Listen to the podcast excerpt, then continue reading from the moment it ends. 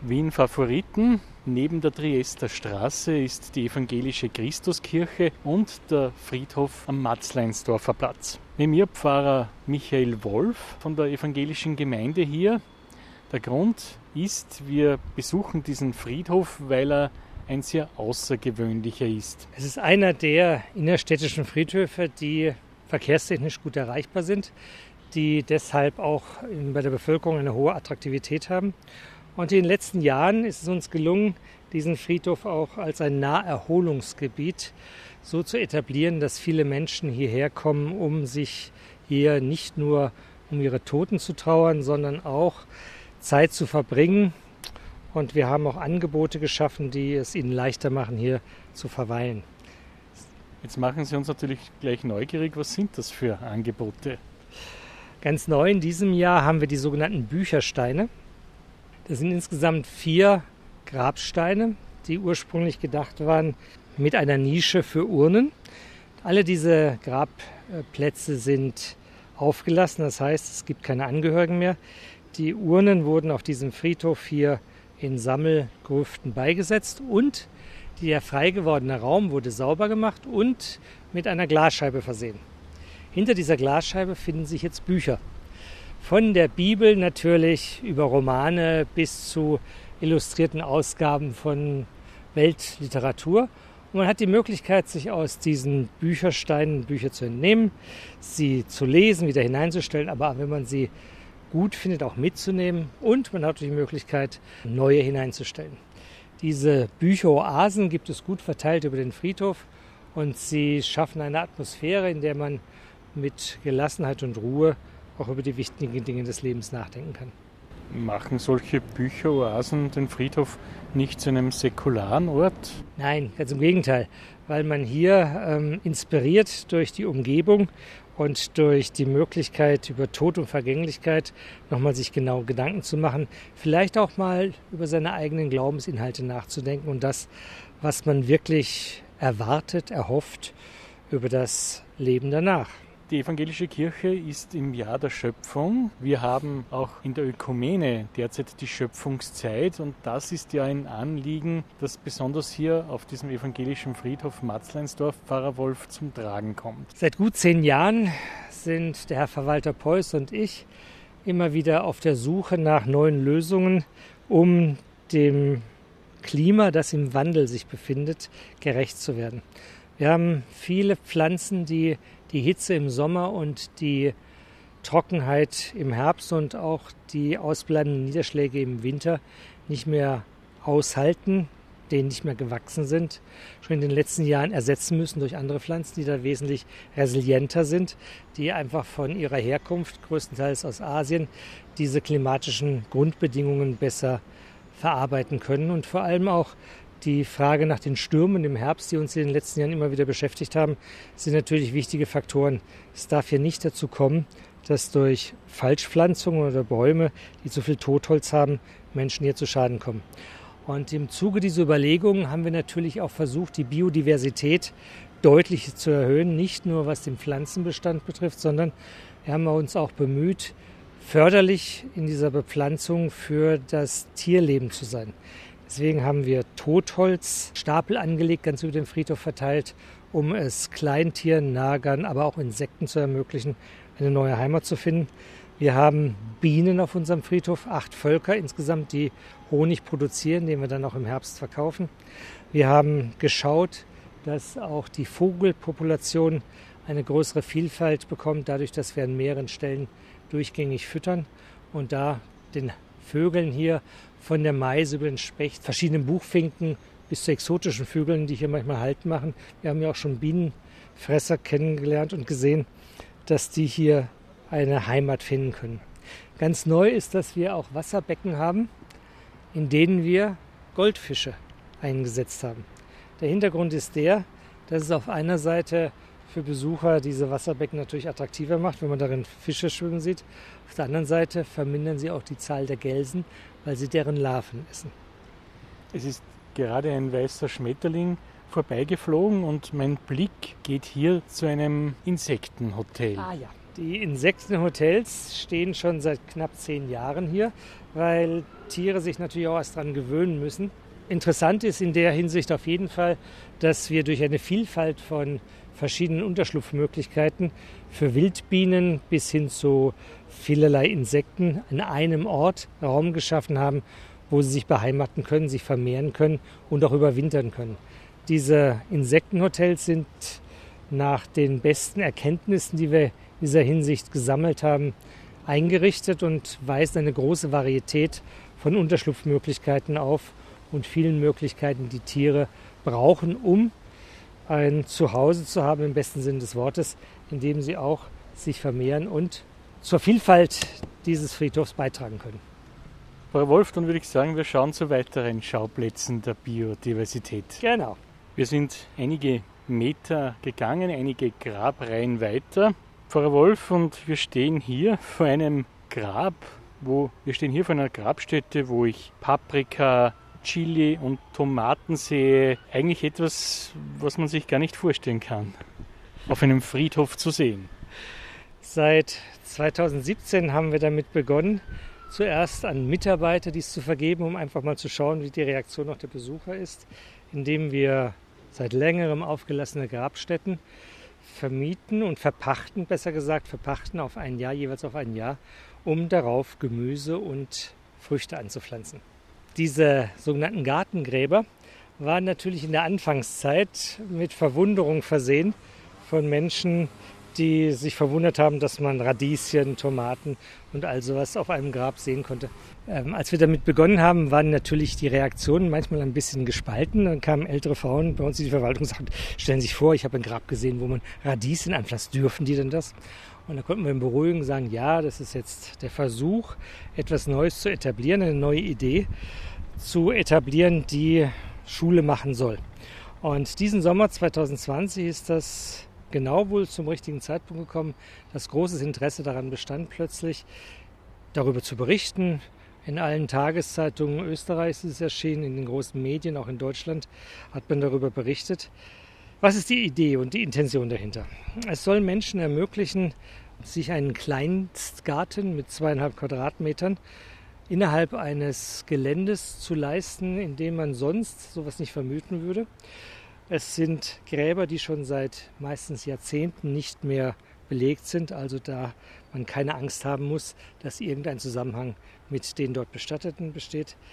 Und jetzt kann man dort auf dieser Erde vor allem das anpflanzen, was man für den täglichen Bedarf eigentlich braucht, von Gartenkräutern über Tomaten, Paprika, Zucchini, Petersilie, Schnittlauch und so weiter. Und es ist inzwischen so, dass viele das als eine gängige Möglichkeit sehen, diesen Raum auch zu nutzen, diese Begegnungszone, die dieser Friedhof auch sein soll, damit zu sehen. Wir stehen hier vor einer besonderen Möglichkeit, die wir dann auch in Zukunft fördern möchten. Hier hat eine Familie zwei Gräber nebeneinander gekauft. Ein, also die Benutzungsrechte erworben auf jeweils zehn Jahre. Bei diesem Grab haben sie es als Gartengrab angelegt und dieses Grab soll dann später für die Beisetzung der Familienangehörigen sein. Die Intention ist auch dahinter, dass dann die Enkel oder die Besucher des, der Grabstätte herkommen, um dann eventuell am Nebengrab noch Erdbeeren zu pflücken und dabei an Oma und Opa zu denken oder die jeweils Verstorbenen. Diese Idee haben wir jetzt schon mehrfach gehört und ist auch auf unserem Friedhof mehrfach realisiert worden, dass Menschen zwei Gräber nebeneinander kaufen, erwerben, um so auch die Möglichkeit zu geben, dass längerfristig die Besucher an ihrem Grab gewährleistet sind. Diese Umsetzung lässt sozusagen sprichwörtlich den Gottesacker Richtig. uns näher kennenlernen. Hier kommt das, was seit Jahrhunderten eigentlich immer schon die Idee des Gottesacker war, dass man in der Natur sich auf der einen Seite seiner eigenen Vergänglichkeit bewusst wird, auf der anderen Seite aber auch die Brücke schlägt zwischen denen, die leben und denen, die schon gestorben sind. Wenn Sie den Grabstein daneben sehen, sehen Sie einen Spruch darauf, die Brücke zwischen dem Reich der Lebenden und dem Toten ist die Liebe. Und genau diese Brücke der Liebe, das auch schon Albert Schweitzer immer wieder propagiert hat, diese Liebe, die kommt hier auch ein wenig zum Ausdruck, wenn generationsübergreifend Menschen dann sich an einem Ort finden und wiedersehen, den sie schon zu Lebzeiten gesehen haben und wo positive Erinnerungen und die Hoffnung auf Auferstehung aufeinandertreffen. Wir stehen hier in der Längsachse circa in der Mitte am Friedhof vor einem Baumrest, würde ich sagen, Pfarrer Wolf. Aber Sie können uns näher schildern, was es damit auf sich hat.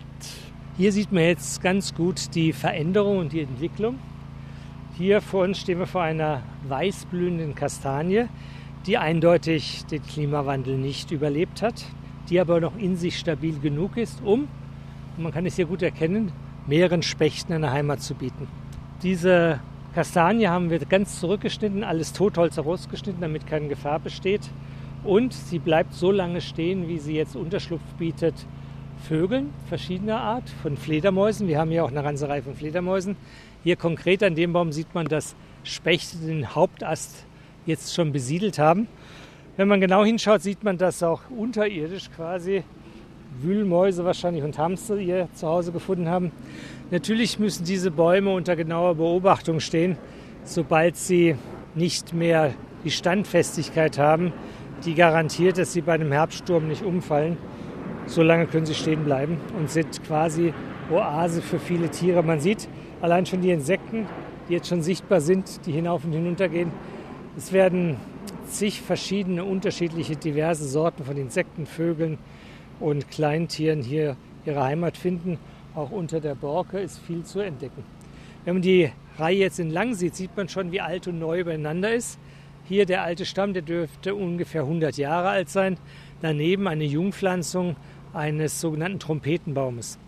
Trompetenbäume sind von der Haptik und von der Art und Weise, wie sie aussehen, sehr ähnlich den Kastanien. Sie blühen auch sehr schön weiß oder rosa im Frühjahr, haben aber den Vorteil, dass sie langsamer wachsen, eine dichtere Krone ausbilden und biegsameres Holz. Das heißt, sie sind was die Stürme betrifft, resistenter und was die Bedarf an Wasser betrifft, eindeutig genügsamer als heimische Pflanzen und deshalb haben sie eine größere Chance zu überleben in den klimabedingten Wandel, der vor uns liegt. Hier sieht man einmal eine Form, die jetzt schon langsam zum Herbstlaub übergeht, wo man auch die Früchte sieht, die so ein bisschen erinnern an Affenbrotbäume. Und hier drüben sieht man jetzt eine Kastanie, die wir nochmal neu gepflanzt haben die von der Verfärbung her eindeutig schon zu früh, sage ich jetzt mal, an das Braune übergeht mit den braunen Rändern, die dürfte unter der Hitze des Sommers gelitten haben. Wenn Sie da drüben die alten Kastanienbestände, die wir noch haben, die wenigen, uns sich anschauen, dann sehen Sie da auch schon bei zwei Bäumen eine Braunverfärbung, die eigentlich für diese Jahreszeit zu früh ist. Dagegen den gesünderen, der noch relativ grün dasteht. Pfarrer Michael Wolf, es gibt hier ein Wasserbecken, aber das ist kein gewöhnliches Wasserbecken. In den letzten Jahren haben wir diese Schöpfbecken für die Gießkannen damit bestückt, dass Tiere, die da hineinfallen, aus Versehen wieder hinausklettern können. Weil vor Jahren war es uns passiert, dass hier ein Fuchs ertrunken ist. Und danach haben wir dann alle Becken neu gestaltet. Sie bieten jetzt Vögeln eine Trinkmöglichkeit. Sie bieten Kleinstinsekten einen Unterschlupf und, besonders neu, Goldfischen einen Lebensraum. Die Goldfische, die jetzt hier ausgesetzt sind, haben sich in dem letzten Jahr derart gut vermehrt, dass wir jetzt von diesen wenigen Fischen, die wir hier hatten, wahrscheinlich schon alle anderen Becken, und wir haben ungefähr zwölf hier auf unserem Friedhof, damit bestücken werden können. Sehr zur Freude von Kindern, die auch immer wieder mitkommen, weil die Fische dann natürlich für sie auch quasi etwas Neues sind, was sie so in ihrer Lebensumwelt selten kennen, außer sie haben zu Hause ein Aquarium.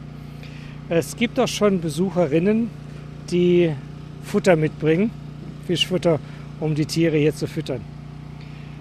Es erfüllt zwei Zwecke. Einmal natürlich die Attraktivität auch dieser Becken ein wenig zu erhöhen, auf der anderen Seite aber auch die Gelsen des Sommers in Kontrolle zu halten, denn die Fische essen mit Vorliebe die Larven der Gelsen.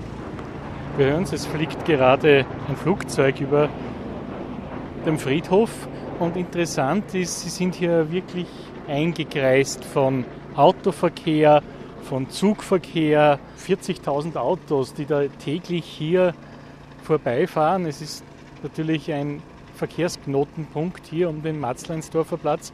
Und dennoch, wir hören es, es wurde gerade eine Grabstelle ausgehoben. Ansonsten äh, hört man eigentlich hier wenig. Ist es hier ruhig? Das ist ja das Erstaunliche und macht auch die Attraktivität dieses Ortes aus, dass je weiter wir uns hineinbewegen in den Friedhof hinein, es immer ruhiger wird. Und wenn wir ungefähr in der Mitte des Friedhofs angelangt sind, dann wirklich eine Ruhephase, eine Ruhezone hat, in der man wirklich seinen Gedanken nachhängen kann, sich mit den wesentlichen des, Dingen des Lebens beschäftigen und einfach auch nur die Natur genießen. Äh, auf Schritt und Tritt wird man hier auch immer wieder Zeuge davon, dass die Natur sich dem wandelnden Klima angepasst hat. Wenn wir hier jetzt hinüberschauen, sehen wir Yucca-Palmen. Vor 15 Jahren hat eine Familie auf ihr Grab eine Yucca-Palme gepflanzt und wir dachten, das wird den nächsten Winter nicht überstehen. Aber erstaunlicherweise haben diese Pflanzen sich daran gewöhnt. In den ersten Jahren mussten sie in den Gewächshäusern überwintern. Aber jetzt ist es so, dass sie winterhart geworden sind. Das heißt, Yucca-Palmen wachsen auch bei uns. Und wenn Palmen erstmal Einzug gehalten haben, ist es schon ein Zeichen, dass das Klima um mehrere Grade anscheinend höher geworden ist. Die Flugzeuge, die Sie hier hören, sind abhängig von den jeweiligen Windverhältnissen. Es gibt Tage, an denen die Einflugschneise nach Schwächert direkt über unseren Flug, über unseren Friedhof verläuft. Und dann gibt es wieder Tage, in denen wir überhaupt nichts davon hören, weil die Anflugschneise über Neusiedler See dann ist. Also das hängt jetzt wirklich von der momentanen Windverhältnissen in den oberen Regionen zusammen. Es ist kein Dauerzustand. Also wir haben nicht hier Flugverkehr jeden Tag, sondern unterschiedlich. Und wenn sie dann mal weg sind, merkt man ja, kehrt gleich wieder Ruhe ein. Ist der Matzleinsdorfer Friedhof irgendwie klimatisch besonders begünstigt, Pfarrer Wolf? Wir sind natürlich bemüht, ein Binnenklima zu schaffen. Durch die Anpflanzung von Bäumen schafft man natürlich ein besonderes Klima. Und man hat als, sage ich jetzt mal, als, als Verantwortliche für diesen Friedhof auch die Möglichkeit, durch bewusste Steuerung der Pflanzen und des Pflanzenwachstums und der Bepflanzung so ein besonderes Klima zu schaffen. Hier stehen Sie vor einem der ältesten Bäume eine Linde und wir haben hier eine ganze Reihe von Naturdenkmälern, die hier schon seit über 100 Jahren stehen, die natürlich den Grundstock bilden. Aber in den letzten Jahren wurde, haben wir uns bemüht, an den äußeren Rändern Alleen erstehen zu lassen, die auf der einen Seite farbig herrlich im Frühjahr sind. Das sind nämlich Blutpflaumen mit rotem Laub und ähm, japanische Zierkirschen, die so eine rosa Farbexplosion im Frühjahr hervorbringen. Und die rahmen den Friedhof in gewisser Weise, schaffen aber auch gleichzeitig einen Windschutz von der Westseite her und geben die Möglichkeit, dass so eine Art Mikroklima innerhalb dieser Region entsteht.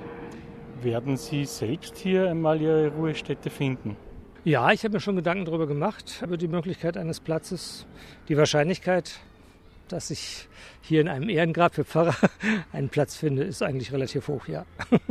Das soll natürlich noch einige Jahrzehnte. Ja, das hoffe ich auch. Wie schnell es passieren kann, dass binnen von Sekunden durch einen Sturm so ein Baum zerstört wird. Wir haben es jetzt geschafft, durch baumchirurgische Maßnahmen es so zu machen, dass dieser Baum jetzt überleben kann. Aber normalerweise hätte solch ein Windbruch, der durch eine kleine lokale Sturmeinheit, die wenige Minuten gedauert hat, dazu geführt hat, dass ein Ast von einem Durchmesser von gut 50 cm heruntergestürzt ist. Und die Wucht, die so ein Sturz eines Astes verursachen kann, sieht man hier. Diese Wucht dieses Sturzes hat dazu geführt, dass ein circa ein Tonnen schwerer Grabstein einfach umgestürzt ist. Und die, die Wucht der Natur, die Kraft der Natur, die man jetzt gerade in diesen Stürmen im Herbst mal wieder, denen man konfrontiert ist, da sind wir natürlich bemüht, das uns Menschenmögliche zu tun, um größeren Schaden von Leib und Leben anderer Menschen abzuwenden. Es ist ja eine Wohnhausanlage daneben. Eigentlich könnte man sagen, man kann hier auf einer Terrasse sitzen und auch in den Friedhof blicken. Genau. Ich bin mir nicht bewusst, ob diejenigen, die sich die Rücklage dieser Wunderlage äh, ausgesucht haben, dass sie sich das bewusst waren. Aber es ist auf jeden Fall ein beruhigender Ausblick, dann immer wieder zu sehen, dass es auch neben dem Kindergelächter auch Ruhefelder gibt, in denen man schauen kann, ja, wie das Leben auch seinen Endpunkt finden kann. Wir haben hier einen kleinen Weg durchschritten, eine Tür, wo ein kleiner Garten ist. am Friedhof, am, neben dem Friedhof mit Rosmarin, mit kleinen Tomaten, aber auch ein großer Holzverbau und es fliegen hier zahlreiche, besser gesagt summen hier zahlreiche Bienen vor uns vorbei, Pfarrer Wolf. Das sind jetzt seit mehreren Jahren hier heimische Bienenstöcke.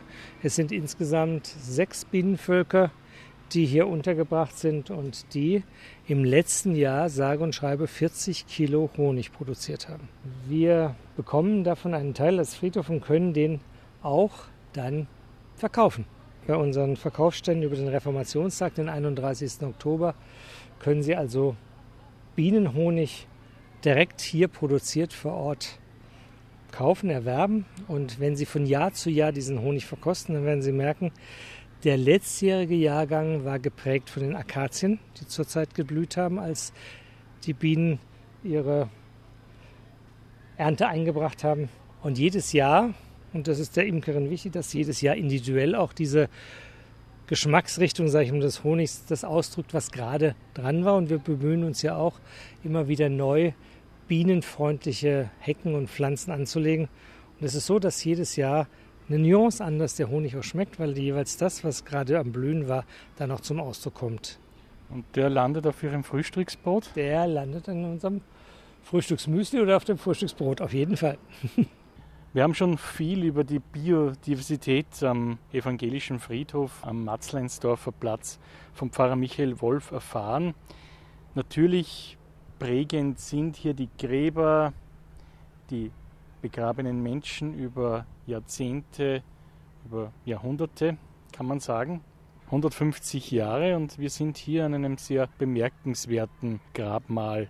Die Gestaltung von Gräbern ist immer wieder auch Ausdruck der Zeit, in der sie entstehen und deren Haltung gegenüber den Fragen nach Tod, Leben und Auferstehung. Hier haben wir jetzt ein Grab, was kombiniert ist mit einem Engel, der auf eine Fackel gestützt ist und gleichzeitig einen Ehrenkranz in der Hand hält, ein Blumenkranz. Der Blumenkranz symbolisiert das Leben, das ihm in Herrlichkeit blüht. Die Fackel bedeutet, dass das Leben, das irdische Leben hier ausgelöscht ist. Der Engel steht dafür, dass er geleitet wird in ein neues Leben. Und wenn wir die Inschriften auf den Grabsteinen uns jetzt anschauen, dann sehen wir, dass hier Menschen auch das, was sie im Leben waren, auf dem Grabstein verarbeitet haben und auch das, was sie ihrer Nachwelt mitgeben wollten. Ehre und Dankbarkeit ihrem Andenken ein württembergischer Kommerzialrat und ähm, eine Freien von Sternenfels, die hier ihren Gatten betrauert und gleichzeitig auch darauf Wert legt, dass nach einem arbeitsreichen Leben tief betrauert auch von den Kindern er ruht. Selig sind die reinen Herzen sind, denn sie werden Gott schauen. Eine Mischung aus Erinnerung, gläubigem Rückschau und gleichzeitig der Perspektive nach vorne, in dem Vertrauen auf Gottes Zusagen, auf eine Auferstehung in einem Grabstein vereinigt. Nicht alle Grabsteine sind so schön, aber wir versuchen die schönsten immer wieder zu erhalten, um das Gesamtbild des Friedhofs auch als eine kulturhistorische Bibliothek, die man lesen kann, wenn man die Zeichen versteht, auch wieder besuchen kann. Dann sage ich danke, Pfarrer Michael Wolf, für diese akustische Führung am Matzleinsdorfer Friedhof. Vielleicht haben einige jetzt auch Interesse gefunden, sich diesen Friedhof mit den Spezifikas, die Sie erwähnt haben, sich auch anzusehen. Vielen Dank.